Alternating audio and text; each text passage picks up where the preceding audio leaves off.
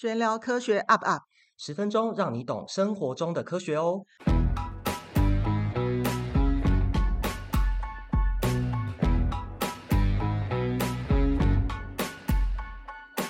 欢迎大家收听本期节目，我是刘璇老师。大家好，我是俊佳老师。哎，俊佳，我们今天要来闲聊什么科学常识呢？哎，大家还记得我们上一集讲了什么吗？我们讲血液循环，对不对？那今天呢，我们要接续上一集的主题，要来谈血液跟所谓体质好的关系哦。体质啊，嗯、这个主题很有意思哎。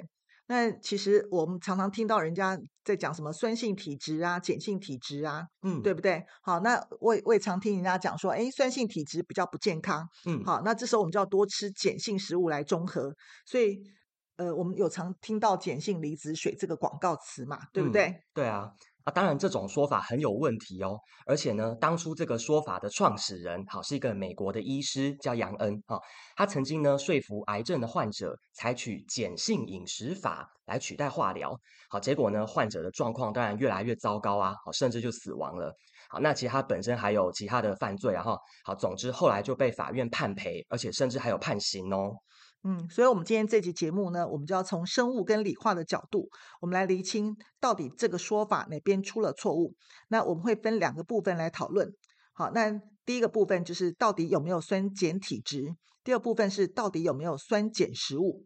好，嗯、那我们先来从医讨论医学上究竟有没有酸碱体质呢？嗯，好，答案呢当然是没有啦。好，因为呃生理的环境必须要维持恒定性嘛。那我们正常人。的血液酸碱值会被维持在一个很小的范围里面，好，它是在 pH 值七点三五到七点四五之间。好，那如果超过了这个范围，那就是所谓的酸中毒或是碱中毒哦。诶，那为什么我们血液的酸碱会维持这个恒定性呢？好，这个时候我们讲到我们化学的观念叫缓冲溶液。嗯，好，我们下学期八在八八年级下学期的酸碱盐当中，好，有个观念叫做缓冲容易。嗯，什么叫缓冲呢？例如说，汽车有安全气囊可以缓冲在刹车的时候人往前的冲力。那在化学上也有其实有同样的机制。好，例如说我们血液当中最多就是碳酸，因为二氧化碳溶于水就会形成碳酸。嗯，好，那这个碳酸呢，它会解离出碳酸氢根的这个离子。那碳酸氢根离子是碱性哦，所以如果说这时候我们加入盐酸，如果今天只有单纯的盐酸，因为它是强酸，所以它的 pH 值会下降得很快。但如果说今天盐盐酸加入碳酸溶液当中，因为它会跟里面的碳酸氢根反应，好，又回去形成碳酸，碳酸是弱酸，所以这时候 pH 值就不会下降得很快。那如果说反过来，我加入的是强碱氢氧化钠，那氢氧化钠呢会跟碳酸反应，形成碳酸氢钠。所以这时候呢，pH 值就不会上升的很快。嗯，那在很多的化学反应当中，缓冲溶液是被用来使用，使溶液的 pH 值能够保持恒定。那同时，像缓冲溶液在我们生命的产生跟进化也有很重大的意义，因为大部分的生命都只能在一定的 pH 范围里面生长，这也是我们的血液是一种缓冲溶液的原因。哎，俊佳，那血液的缓冲机制在生理中是怎么运作的呢？嗯，因为生物是有很多个系统互相合作调节的嘛，所以除了刚刚讲的血液以外，还有像呼吸也有关系啊。好，如果我们血液里面好太多的二氧化碳了，那刚刚老师也提到啊。二氧化碳溶在血液里面，好，叫做碳酸嘛，那血液的酸性就会略微增加。好，这个时候呢，啊，血液循环到脑干去，脑干就侦测到，哦，这个血液偏酸喽。这时候呢，就会发出神经讯息来触发呼吸运动，好，由肺部把二氧化碳排出去，那这样血液呢就可以回到正常的酸碱值啦。好，那除此之外呢，像是肾脏，好，有泌尿作用，也会把过量的酸碱，好，透过尿液排出去哦。哎，这个就是生物的恒定性，对不对？对，我们课程当中有嘛。嗯，好，那异常的状况又要怎么办呢？异常就是超过了正常的生理范围，那血液就具有毒性喽，好，会伤害到人体各个器官。好，举例来说好了，好，如果有一个人呢，他过度的呼吸，好，那排出的二氧化碳呢可能太多，如果调节失常，就会导致呼吸性的碱中毒。那另外呢，像是呃慢性糖尿病患者呢，因为身体难以代谢血糖来产生能量嘛，那这个时候就会改用脂肪来代谢。好，可是呢，脂肪的代谢产物哈有一个叫酮酸，好，是酸性的哦。那如果在血液里面累积，就会导致代谢性的酸中毒。甚至呢，这种患者呼吸还会有水果的酸败味哦。哦，难怪有时候我从有人的呼吸当中闻到这种味道，对，就不健康了。嗯、对，好，那讲到这边，我们得到的第一个结论是，人体没有酸碱体质之分，因为血液血液的酸碱值需要维持恒定，否则就会产生毒性。对，没错。对对嗯，好，最后让我想到我们另外一个留言呢，不是有人常说蚊子喜欢叮咬酸性体质的人吗？可见这个说法是错误的喽。当然啦、啊，而且如果蚊子能够远端侦测一个人的血液到底是酸还是碱的，哇，那也太强了吧！以后我们医生不用帮病人抽血啦，对不对？直接叫蚊子隔空侦测就好了嘛。生物 pH 计。对。好，那蚊子喜欢叮怎么样的人呢？我们尽我们才能够尽量避免不要被叮个满头包嘛，因为我每天都被常常被蚊子叮。对啊，蚊子喜欢叮，好，有第一个。好，呼出二氧化碳比较多的人，好，因为蚊子呢，它比较呃趋向于二氧化碳浓度高的地方。好，第二种呢，就是流汗比较多的人，好，因为我们汗液中有乳酸，那蚊子喜欢这些乳酸啊酸性的物质。好，第三个是体温比较高的人，好，因为蚊子的触角，它当然侦测不到血液的酸碱，可是可以侦测得到温度哦。嗯，这样看起来蚊子最喜欢。叮咬那个跑跑跳跳的小朋友喽？对，没错，而且啊，绝对不是因为酸性体质才会被蚊子叮哦。诶，那刚才我们我们还有一个东西还没有聊，就是、嗯、呃，除了没有酸碱体质，那有没有酸碱食物啊？诶，其实是有酸碱食物的哦。好，只是呢，这个可能跟大家一般想象中的定义不太一样，因为我们在营养学上面提到食物的酸碱，并不是直接拿石蕊试纸去测量食物的酸碱性哦，而是把食物燃烧以后的余烬，好，放在水溶液当中去测量酸碱性才对。诶，这个在我们理化中也有学过，诶，在八上第二章里面有讲过嘛。好，就金属的燃烧产物，它的水溶液会呈碱性，那非金属的燃烧产物的水溶液会呈酸性。所以呢，例如说，像我们食物当中，若含比较多的金属矿物质，像含有钠、钙、钾，这种就叫做碱性食物。嗯、好，例如说像蔬果，嗯，蔬果其实你把它烧成灰，就跟把那些，因为它是植物嘛，对，好，那烧成灰就叫做草木灰。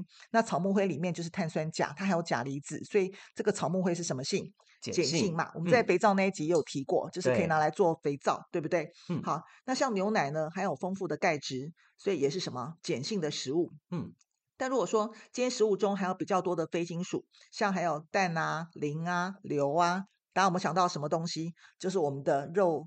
肉类还有什么蛋，蛋这种蛋白质的东西嘛？嗯，好，这种东西里面还有比较多的非金属，所以它它就属属于什么食物？酸性的食物，食物对不对？嗯，所以啊，像是举个例子好了，柠檬，好吃起来呢，诶，是酸的。你如果直接用石蕊试纸去测，诶，也是酸性的哦。可是呢，因为它是蔬果类，好，富含刚刚讲到的金属矿物质，所以实际上它是碱性的食物哦。对啊，没有错。所以虽然我们根据刚刚的分类，碱性食物我们常被推荐说要多吃，嗯，但其实重点不是在于它的酸性跟碱性，对，而是在于里面它含有的什么营养素。嗯，所以大家我们不用很纠结，说每次吃的时候说这到底是酸性，这到底是什么碱性？其实最重要是维持营养均衡。没错。好，今天的内容呢也很充实，又到了脑筋急转弯的时间喽。待会我们会问一个问题，答案就在刚刚的节目里面。欢迎大家加入我们的 Line@ at 回答，会有累积点数哦。也欢迎大家留言告诉我们，还对哪些主题有兴趣哦。现在我们要公布这集的题目喽。为何血液的酸碱值可以维持恒定呢？为何血液的酸碱值可以维持恒定呢？是不是很简单？有听就一定会。好，那我们下一段呢，我们要跟培瑜老师。好，那我从我带自由班开始。好，那我如何带他们做科学探究的这个课程？好，现在大家最关心的。然后从这个课程当中呢，我进而引发起，好，我如何去呃带领他们做工作期程的时间安排，还有呃关于学习上的一些建议。好，然后分享给大家。好，大家继续收听下一段哦。大家好，我是培瑜。大家好，我是刘璇老师。老师，我们今天聊得很开心哦，我还想继续问你一个问题哦，就是说你刚刚有提到说你在带班的过程，不管是当导师，然后开始陪着所谓的最后一名的班级，嗯，然后慢慢往上提，成绩提升，同时孩子的自信心也提升，好，嗯，然后嗯，呃，我知道老师后来开始有带所谓的自优班，好，那其实自优班在台湾当然是有很多的议题可以讨论，可是我听说你还在自优班做一件很特别的事情，嗯，一般老师不会做的事情啊，做科展。对啊，为什么你知道为什么大家不会做？因为自由班就是想要赶快做考题呀、啊，然后往那个更好的学校去啊，然后累积题目啊，就是怎么跑去做科展？我觉得这是大家迷思哎，对对对，我我就是一般人，大家把数字班 就想成升学班。对，那那可能是中南部搞的，因为我这样讲好了，为什么要成立数字班？这样讲到它的定义，就是有天分的孩子在课堂上做的会很累，就跟就跟我国中的时候，我会很直接问我们数学老师说：“老师，你是在惩罚我们这些上课有听课回家要写功课的人吗？”他说：“为什么？”我说：“你同样的东西讲了十遍了。”我说：“你在为那些不读书回家不写作业的人重讲。”我说：“你这样叫惩罚我们，也不叫惩罚他们。”最通常情况是你对那些。呃，领悟力比较高的孩子，他可能做课堂上的时候，他不需要反复听，所以这时候为什么要成立自由班的原因，就是让他可以集中在一起，他可以省掉那些反复再反复的时间，他可以去做更符合高层次思想的东西。因为我们讲过，那个就每个人有不一样的情况嘛。好，所以到国中开始就是专业的，就是数理自由班。好，小学叫一般性向。所以这时候有更多的时间，那有更多时间，例如说他学东西学得比较快，思考比较深的话，当然最后就是要应用，应用当然就是在做科学研究嘛。我没有在说做科展，因为对我而言，科展其实是科学探究课程的结果，那叫水到渠成。我未必是以那个为目标，好，只是有时候无心插柳柳成荫，不小心就得了团队第一。所以你刚刚说那个科学探究的过程，嗯，然后我们只是最后展出那个科展的成果。对，你要不要分享几个有趣的例子啊？让家长轻松一点来想一想，说，哎，到底科展跟科学探究差别到底是什么？我觉得一般人应该很难理解耶。嗯，我觉得我是把它当做一个课程，因为其实我现在，嗯、呃，最近也是很多家长，因为最近一零八课刚开始讲科学探究嘛，其实我以前我们叫独立研究课程或叫专题研究课程了。然后现在很多孩子就是很焦虑啊，因为我不在学校，那学校老师嗯、可能接我的棒有压力吧，然后就想得名，然后就逼他们做，那老师也没有方法嘛。你知道做任何事情都是有方法，不是用逼就好了。就跟我说过，我小学我或或是我小时候我在读书的时候，我都会先布局。就跟我问过孩子说，你们下过跳棋或是围棋没有？在做任何事情，不是要先先布好局，对不对？要那个棋盘棋局，你才有办法去去。去走下面几步，而不是乱下一通。所以我们在做任何事情的时候，我说对我而言，那个叫做长期的课程跟一种累积，因为那个累积不只是一门课而已，甚至是会在每一门课堂上里面都会这样子去做，是这样情况。所以，所以很多孩子问我，那我觉得感觉上他们就是把它当成速成，就是我感觉上找一个我们这种有经验的老师，然后跟他点一点，然后让他得个名。可是我我都会跟他们讲一句话说，我会希望你们自己去想，原因是。这个是一种呃过程，一种累积。例如说，像我以前的学生，他可能如果在校内科展被打掉，因为我说过，那个跟校内老师的眼光有关系，那不是我能够决定的。就每个人的眼光都不一样，他可能不小心被打掉了，没有没有被赏识。但要学会我教他那些呃文献探讨，好那些写报告的方法、研究的方法之后，他到高中去之后，一样得得国际科展啊。好，所以我讲意思是说，其实。其实就大家眼光要放远一点，因为包括这个能力，我的学生他们后来跟我讲说：“哎，老师，你当年教我们科展那些方法，我们除了到高中用之外，包括以后那个他们申请大学的时候写那个现呃以前叫备审资料，现在叫学科历程档案。他说他们全部用我教教的那个写报告的那个逻辑跟方法里面来写这些企划书，对不对？然后我觉得反而就非常的，他们觉得非常的适用。同学写了三天三夜还写不出来，然后他们马上三小时就排版排出来了。”好，所以先把那个大的方向抓住。但是我相信更多家长可能会很好奇，就是说，那自由班平常呃，他们就有一些额外时间要学习嘛，哈，然后他们还有一般学校正常的课程要应付嘛，哈，毕竟是在体制内，然后他们还要做科展。那我很好奇，就是你应该也会教学生如何安排时间，安排优先次序。然后我们就遇到很多问题啊，因为他们也只有数理课可以拉出来上课，其他时间还是在原班上课。那加上是因为“资优生”三个字，让很多人有错觉，觉得资优生应该叫万能的天神。没有，不是哦。嗯，对，就是不是嘛？我们都知道，对不对？像对像你小朋友知道，一定有很多缺点，很多。嗯，对，我们都知道，他们就是正常人。对，但是一般人都不知道，嗯，所以觉得他们应该是全能。好，但问题上不是，所以也会遭遇到很多压力。例如说，像就老师会跑来问我说：“为什么？”嗯、呃。他们班的那个资优生为什么国文不好？我跟他说数理资优班，就我强调了三次，他还是没听懂，就一直来找我质疑。所以我后来就呃，虽然我当资优班的理化老师，但是我还是把他们当成我的导师班来看待。所以我到时候就是因为我想带着他们去做更多课程以外的，可以增强他们能力跟呃怎么讲视野的一些课程。好，因为我们的确需要比较多的时间，包括对话，包括我带他们阅读一些哲学上的一些东西。所以就变说，我需要教他们节省学校课程的一些时间，让他们少受干扰，也不应该叫干扰吧，就是少受那种制约。所以我就开始用呃导师班那种方法，好，来第一个跟他们讲工作期程，就我刚才我在上一集当中我讲到的，就是嗯、呃、教他们如何把所有的工作列出来，然后配排出次序，排出次序出来。好，所以不是有那个艾森豪法嘛？艾森豪方格法，对不对？对对对对。好，那就要去跟他们讲，好，你就要排出你在这些工作当中，你要排出重要、好优先的，好，就排出四种层次。这四种层次排出来之后，这时候你才会知道，然后开始跟他们讲，就示范给他们看，说你在这个阶段你要以什么为主，就是优先顺序其实是可以可以调动的。例如说，可能假设嗯我们在做做客展的时候，然后你今天碰到碰到段考。段考前个礼拜，当然停下来，让他们去拼一下段考嘛。段考完之后，我马上就拾起来，在做我们要做的那些事情。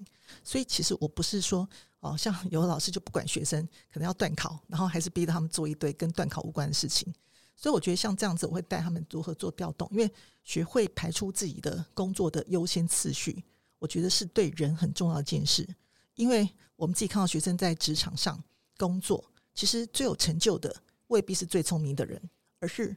呃，除了自律之外，还有就是要有工作的智商，就是能够知道自己目前要做什么东西，然后你要怎么去排出你的脐程，排工作的脐程，时间的分配是一件很重要的方法。所以，因为这个方法，我自己后来在研究好多方法，我我去看了很多笔记术，什么康奈尔笔记术、子弹笔记术，还学很多笔记软体的用法，像 Evernote 啊，像 OneNote 那些方法，然后我就教给孩子，然后如何做这些东西，就是让自己。不要去做白工，好，然后哎，那为了让他们做分组，好，我还去看了，因为因为你知道，当孩子要做分组的时候，这时候可以显出个人的特质的不同。有人会摆烂，有人会花太多时间，又是太太偏执，太处女座了。所以这种情况呢，我可能就会开始，呃，我我我用别的软体，像 Trello。好，里面就来告诉大家怎么做分工。我我就开始又去看了一些管理学的书。大家有没有听到一件事？就是说我不是光这样子当老师，用既有的东西来面对，而是面对不同层次的学生，我们用的方法又不一样。所以这时候我又去学了那个管理学，又这样子特地自己花钱去学那个研习课程。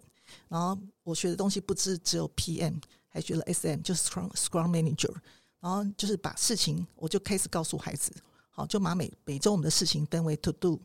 好，然后 doing 就正在做当中，还有一个 done 就是结束，然后最后一个呢，就是就有人摆烂没有做，就我把它视为 block 就是障碍，那他就要告诉我说为什么他没有做完，然后这时候呢，不是骂他，就跟我之前讲过，你骂他没有用，我要问他说你发生了什么问题？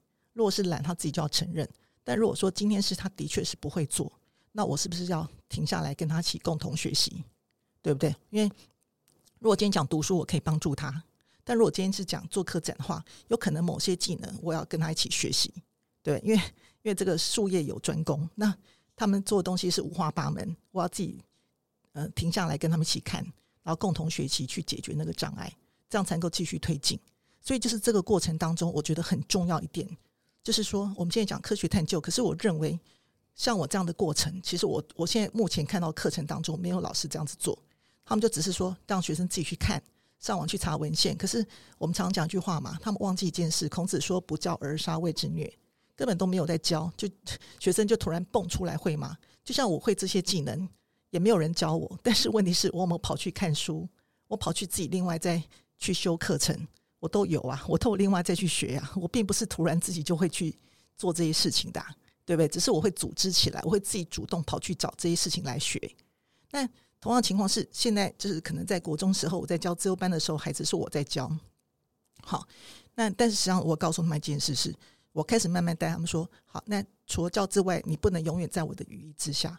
我希望我不是领头的母鸡，而是我们一起跑。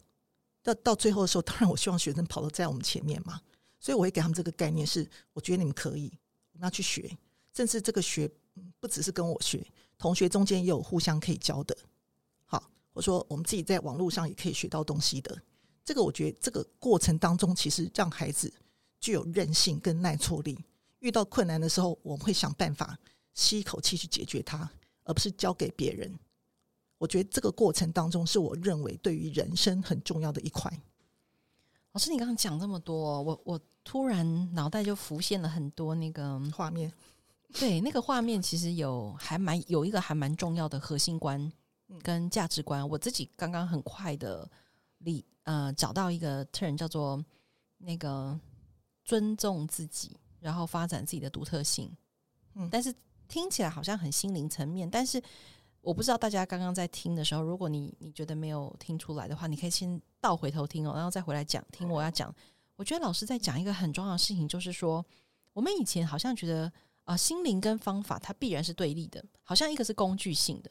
一个是心灵层面性的，你把它分成唯物论跟唯心论。对对对对对，我就不想讲那么难。好，老师你都讲哈。但是我们发现那个是在过往那个那个年代，那其实现在这个年代，因为社会的分工越来越专业，所以好像每一个人可以 fit 到一个位置上，这件事情大家可以明白了。但是在心灵上的困境，心灵上的困境，好像其实很多时候其实还是来自于在现场工作上所产生的挫折。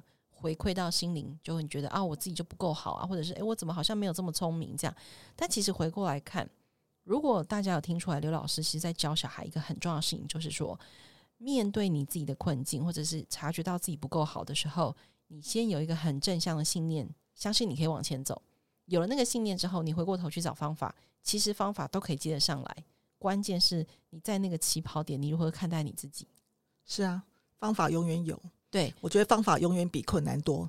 但是我要讲一件事是，我同时也会跟学生讲一件事，很重要。包括我自己学习到现在，如果知道自己是什么人的话，就知道自己不是万能的天神。所以某些方面自己要承认自己不是的，不是那么的在行。那这时候你就要决定强项跟弱项，要不要拼下去？好，例如说，嗯，像学生在做国际科展的时候，好，那在做的过程当中，可能有某些东西我们不是那么的强。那不是那么强的话，那我们要一直去读书、读文献、读教科书，你相当相当于读完研究所了吧？所以这个时候呢，我们就会去，哎，至少先先去跟别人学嘛，对不对？在网络上，人家就就一些比较简单的，就就是嗯、呃、那种技能的方法。好，那我就先学那个最技技能方法。我最重要只是要完成那件事情嘛，我不用为了喝牛奶去养一头牛嘛，对不对？所以这种情况就是。我我说的就是在这过程当中，其实我看了很多管理学的书。我觉得这管理学的书是一件很重要的事。就我们这样讲过嘛，就是嗯、要看到一个学生有成就的话，未必是最聪明的人。好，除了自律之外，还有个东西就是嗯，做工作的那种工作智商。我们碰到什么时候该怎么样去做？我常常讲，就就说嗯，我我之前常去很多学校跟老师们演讲过很多很多内容，其中有一个是关于班级经营。我就一直在问他们一件事：是你每天早上来就吼学生扫地，啊，考试，然后中午就是睡那个倒垃圾，然后睡觉。我说这些事情其实学生不知道吗？都知道吗？那你每天吼这样子，其实对双方关系有没有帮助？没有帮助，那叫经营关系吗？我说，我说所谓班级经营关系，不是管这种 routine 的事情。我说，我说应该是在在做心灵层次的一些，呃，怎么讲？大家互相的磨合，好。这个才是重要的东西，所以我说今天不能把自己当狱卒，要把自己当专案管理人。哇，你刚刚用“狱卒”这两个字，我那个 脑袋就出现那个监狱那个嘣，铁门关下来，就好像那个每天学校大门七点半、七点五十要关起来，那个学生被关进去的画面，好好血淋淋哦，但是好真实哦。一本到现在，其实还是有很多学校，甚至很多班级的老师是这样在想象他自己的小孩、他自己的学生呢。因为就像我说一样，如果进来的时候看到的是那种榜样，就跟我我前面刚进来的时候是那种榜样。基本上，如果今天没有察觉，没有跟自己对话，没有去察觉过往不对的话，那我觉得就很难去做改变。我我刚刚这样听听下来，我们跟我其实之前认认识刘老师还因为因为我的小孩的关系，然后老小孩跟着老师上课，然后我说实话，我其实不是一个太认真 follow 小孩学习的家长。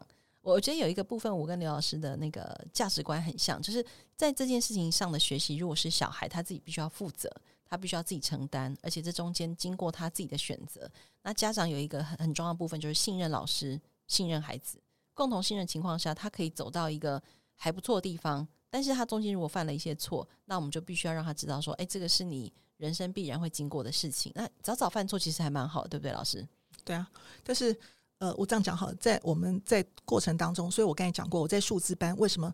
呃，那时候我去演讲，常常有别的学校数字班老师就站起来问我说：“你为什么又可以有呃有学科上的成就，像科学班、数字班一堆，然后又同时科展又可以做到那个呃团队第一，然后我得很多件奖，一年得几件？他说他一年做一件，他是快快累累倒了。了那我一年做十二三件，嗯、我跟他讲说，因为我有方法，我说我不是硬逼，而是我知道我的期程。”我什么时候该做哪些事？就是当呃，当我今天知道我要做哪些事情的时候，就我刚才讲过的，我会用那个以终为始，我会反推。好，例如说，我可能我在七下他们入班的时候，我就开始带他们做文献的探讨，带他们如何去看题目。就是我有个原则，我们现在讲过嘛，不能剽窃，不能不能剽窃，不会很严重。因为现在很多老师都忽略这件事情，可是我觉得养成学生，我觉得最可怕的东西。有可能骗过评审啦，有可能得奖，但是我觉得最可怕是养成孩子错误的习惯。等到将来他等到他孩子真的做做论文的时候，反而会出现很多问题。真的，台湾今年很大家突然很很关注这个伦理了。可是以我来讲，我看到今年我看到还是有学校的老师公然叫学生剽窃，我看到很清很清楚，而且这样是我跟那孩子讲了，那孩子玻璃心，他不承认我讲的。我刚刚说我我我看过多少论论论文了，我说明明就是剽窃。好，那我讲意思说，好，我反过来讲。所以我在七下的时候，我会带着他们去做文献，然后到八上的时候，我就开始做题目发想。题目发想其实要花两两个三个月，不是那么简单，随便他们找个题目就可以做，因为中间你要问很多问题。好，就是为什么他要这样子做？好，那这样做原因是有什么？这个要厘清得很清楚。好，那这时候再加去，我们才开始做。做过程当中一定会有问题。好，我举个例来讲好了，举个比较。嗯，很好笑的例子，像之前我们有个学生，因为他不想做，他只想弄成绩。我说好嘛，那我们既然有那门课，还是要做。对，我们就开始研究，我就找几个那个，就他找几个方面，那我们就研究一个最简单的方法，就是他想要做那个纯净的冰块。我们知道那个酒吧里面不是要喝那个冰吗？啊，啊，那个冰冰里面要完全干净的，没有杂质的，对不对？他就做，哎，做了之后才发现不简单呢。第一个，他他们家的冰库，妈妈常常要做菜，会震动来震动去。我懂，我懂。对，他因为这样子哦，他本来不想做，爸爸特地为他去买个冰柜，不会被妈妈一直震动的冰箱。对，我们就一直笑。啊，做老半天呢，用各种方法喽。哦，就他先先模仿，就还做不出纯净的冰块。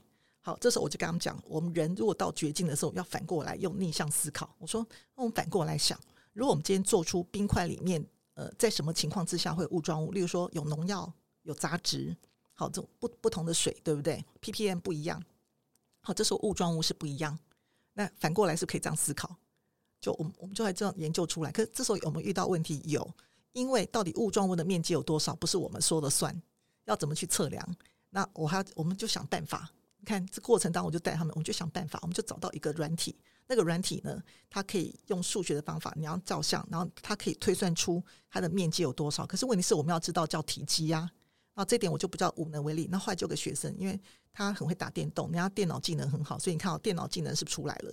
他就我他就找到一种方法，就是把那个冰块切片，好一片一片，然后用积分的方法，我们加起来就很好笑。然后这时候家长也进来协助了，因为他就拿电锯过来，让我们 他就提供电锯，让我们来锯冰块。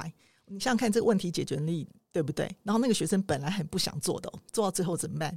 越做越有兴趣。然后呢，那个在假日的时候呢，就不补习了，然后就直接跑去什么，去那个台北各个河川捞那个水来做。所以我讲意思是说，你看这个过程当中，其实重不重要？其实是很重要的。那有没有影响到孩子功课？没有啊。那孩子后来照样是全班第一名，然后全校前几名，照样是考上北女科学班。然后我讲意思是说，在这过程当中，孩子全部都跟我反映，他说，因为他们很忙。所以我有教他们工作期程方法，所以他们用我的工作期程方法，他们很轻松的分配他们的呃工作时间。他说，甚至还是照样会有玩的时间。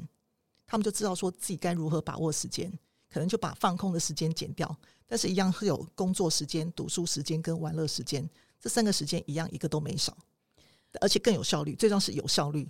老师，你知道你刚刚讲这一段呢、啊？我突然想到，因为我以前在出版业嘛，好，你知道我们出版业就是天天要看那个网络书店销售排行榜啊。嗯、你知道时间管理这个书哈，这个主题，嗯、不管什么出版社，不管哪一国的作家，嗯、他永远不会掉出畅销排行榜、欸。哎，对，但是大家都在看，但是没有人在做、啊。我要讲的就是说，我我这样子听起来哈，就是在没有跟老师录这三集 podcast 之前哈。我确实从孩子身上看见的是老师在学科上的专业，嗯，可是我这样听出来，就是说，其实你一直在呃，不管是现在的你的班级上的状态，或者是以前在学校里面的状态，其实你一直在给你的学生跟家长一个非常重要的概念，就是说，专业的事情其实只是眼前这三五年，好，那更重要的是你这一辈子对你来说，你在这个专业以外的处理事情的方法也好。与人相处的方法也好，或者是说自己帮自己增能，就是增加能力然后培力的这个方法也好，其实才是最重要。而且我在你身上看到另外一个，我觉得是现在的爸妈的另外一个困境。嗯，你其你你刚刚说你自己像是一个母鸡，你有你有提到嘛？哈，我说我不希望我像母鸡。哦，你希望你说你不希望像母鸡，可是你其实在做的很多事情，其实有一个很重要的像母鸡一样的陪伴跟提点。我觉得应该是这样讲好，就是我大概知道母鸡有很多种老师啊，我大概很小就有看过我的老师的各种层次。我当然我有碰过好的老师，但不多，大部分都是 Okay. 大部分我觉得都是视野不高的老师。OK，好，因为那时候小时候是没有的感觉啦，但是我觉得他们教的东西念念我自己都会啊，我不用他们讲，我自己看看书我都会啊。那出来教书之后，看到不同层次的老师，我前几天看到那个有一篇文章，上面讲的很可怕，就大陆大陆的文章讲说。你的孩子交给一群不再读书的老师，会不会很可怕？会，就是大学毕业之后就不再读书了。很多对，那同样情况一件事，就是我也在替励自己，就是不要成为不读书的老师。同样是家长也是一样情况，不要成为不读书的家长。像以前我听过学员讲说，那个他们班有人抽烟，然后生教组长就叫住他骂了一下，然后那个生教组长一边叼着烟一直骂他们，然后学员就当然不服气啦。那我讲，你说的是台湾的孩子啊？对，生教组长叼着烟骂小孩，以前啦。天哪，好，那那我现在这样讲好了。那如果今天家长本身都爱滑手机，好，或老师上课滑手机，然后都没有再继续读书，然后孩子一回家就说你去读书，我相信孩子也会不服气，说凭什么你可以滑手机，凭什么我要去读书？现在孩子会有那种怎么跟我们当年笨笨的不一样？现在孩子是很非常有那个平等的意识。对呀、啊，而且小孩，哎，说实话，我就突然想到，我最近很认，我一直都很认真在读书了哈。有一天，我儿子跟我说：“妈，你可以不要再读了吗？这样我们压力好大啊。”可是真的就是说，如果你在你小孩面前一直划手机，你都没有在做正经事，然后你看见他的时候，就只是在骂他。其实不要说小孩啦，就是你的先生、你的太太也会离开你吧？这么可怕，对不对？对，所以你一开始的时候，你问我一件事，就说嗯，看待成绩的方法。我觉得我看待成绩，其实我也很在意成绩。我我一直在跟学生、跟家长强调，我很在意成绩，但是我在意的是用聪明的方法的拿成绩，拿成绩，而不是用土法炼钢那种方法，然后 CP 值很低那种方法。所以，所以，例如说，我在看成绩的时候，其实我在导导师班只有两届，我就不太看那个平常的小考。我看的东西是平常小考考不好，我反而是教他们诚实，不要作弊，不要抄袭。我反而是会看他们，你到底错在什么地方？就我说过，到最后变像 PM 一样，我在解决他们的问题。我因为我跟他们讲，当你诚实的时候，我才会知道你的问题出在什么地方，我们才能够共同解决。而如果你都藏着瞒着，大家如果还有印象的话，海角七号有个邮差，嗯嗯，他拿了一堆信不想送，然后就把它藏起来。哎，对，那等到最后呢，藏不下去的时候就一走了之。对对。好，那我讲意思说，不要让孩子养成这种习惯，是当我们遇到问题的时候，或是我们的属下遇到问题，不是不告诉我们。而是要告诉我们，大家共同去解决这个问题。所以我希望孩子也是这种情况。所以平常小考的时候，我就会我不见会在意那个背的什么默书啊、订正啊那些东西，我都不太在乎。但是我会在乎他到底有没有理解，这才是真正重要的事情。我我觉得我这里一定要帮刘老师做一个补充，不是说老师说的不好，因为呢，我知道大部分的家长哦，在听到刚刚那一段，就会说：“你看刘老师很在意成绩，大家就会 quote 那句话这样。嗯”但大家后面那一段都没有认真听了哈。老师刚刚讲这么多，用聪明的方法对得到成绩，用聪明的方法有什么好处？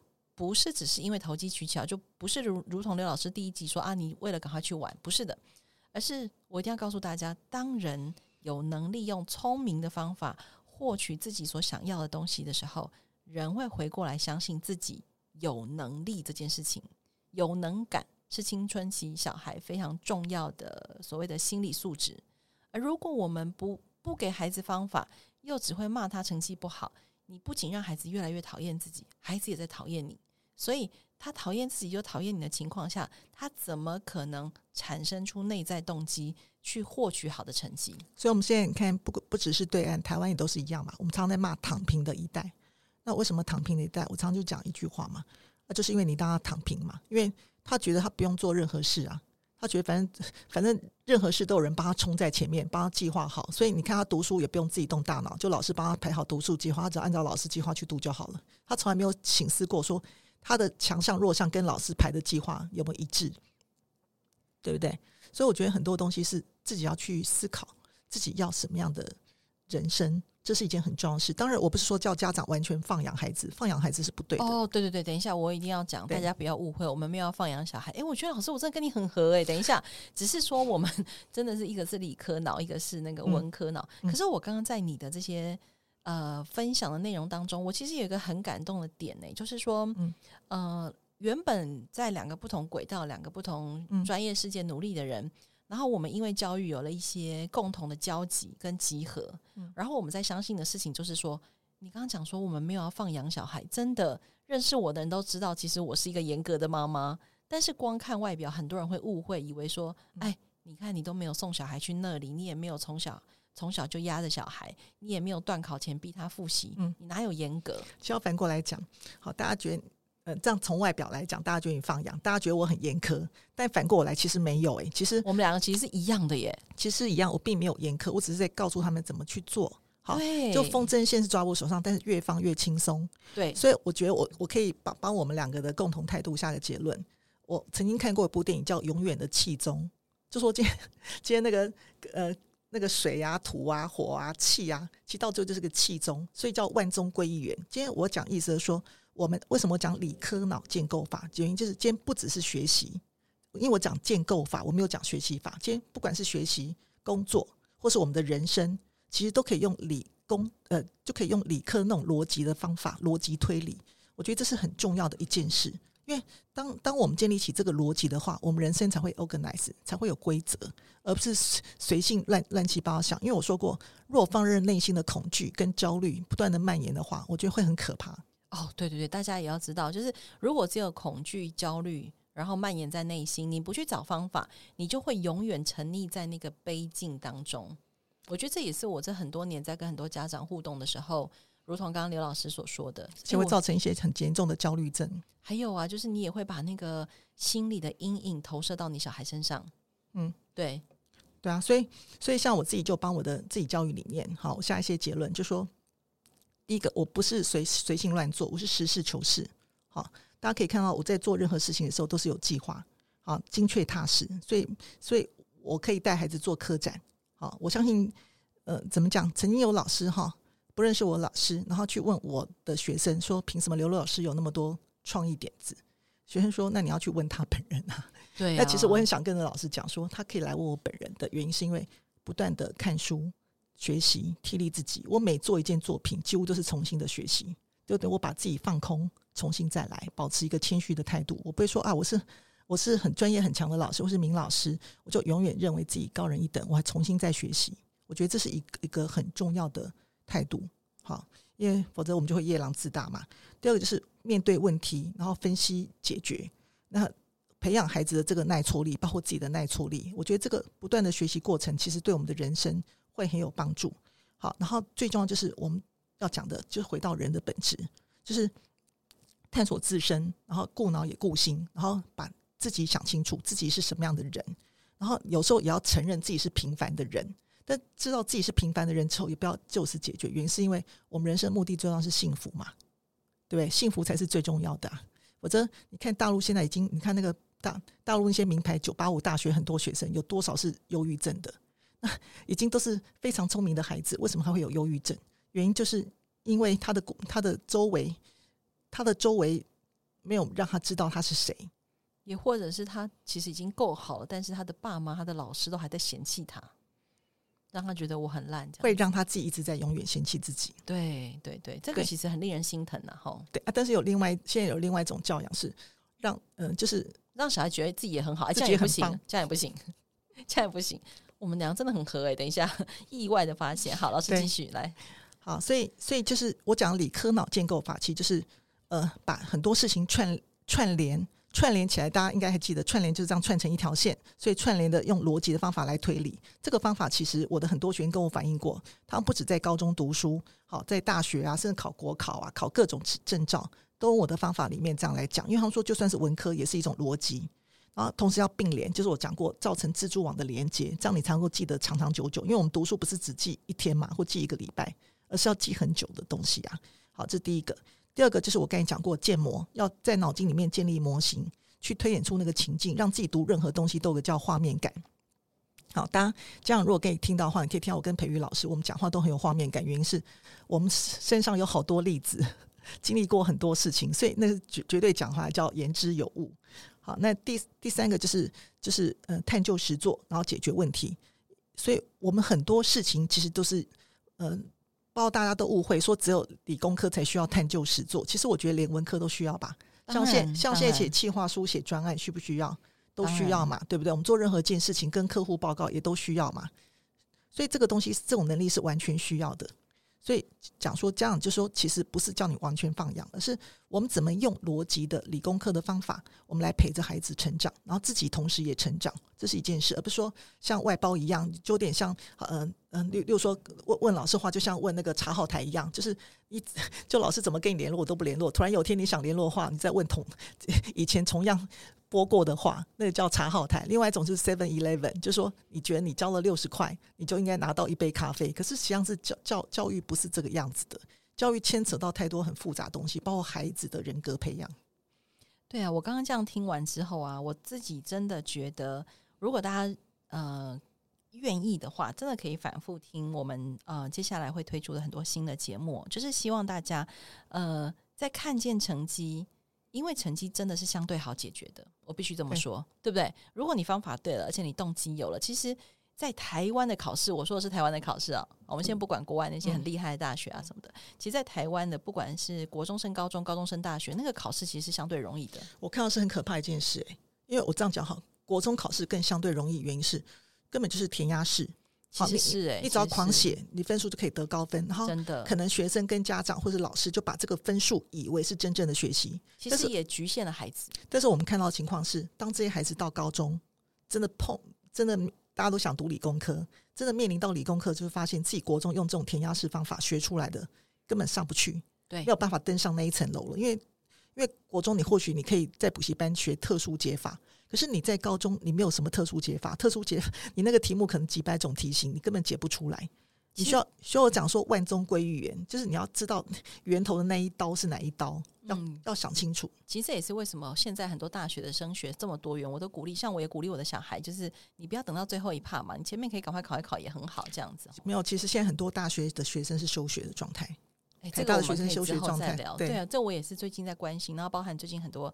青少年自杀的议题，其实教育部在最近也公布了一些资料，这样哈，其实都会让让身在教育岗位上的我们，或者是说身为家长的我们，确实会感到心疼了哈。所以大家听了这些方法之后，绝对绝对不要忘记了，我们不是叫你们拿教家长听完之后拿方法去压迫小孩，而是家长拿这些方法回来问自己说，我要不要成为一个更好的家长，与时俱进的老师跟家长。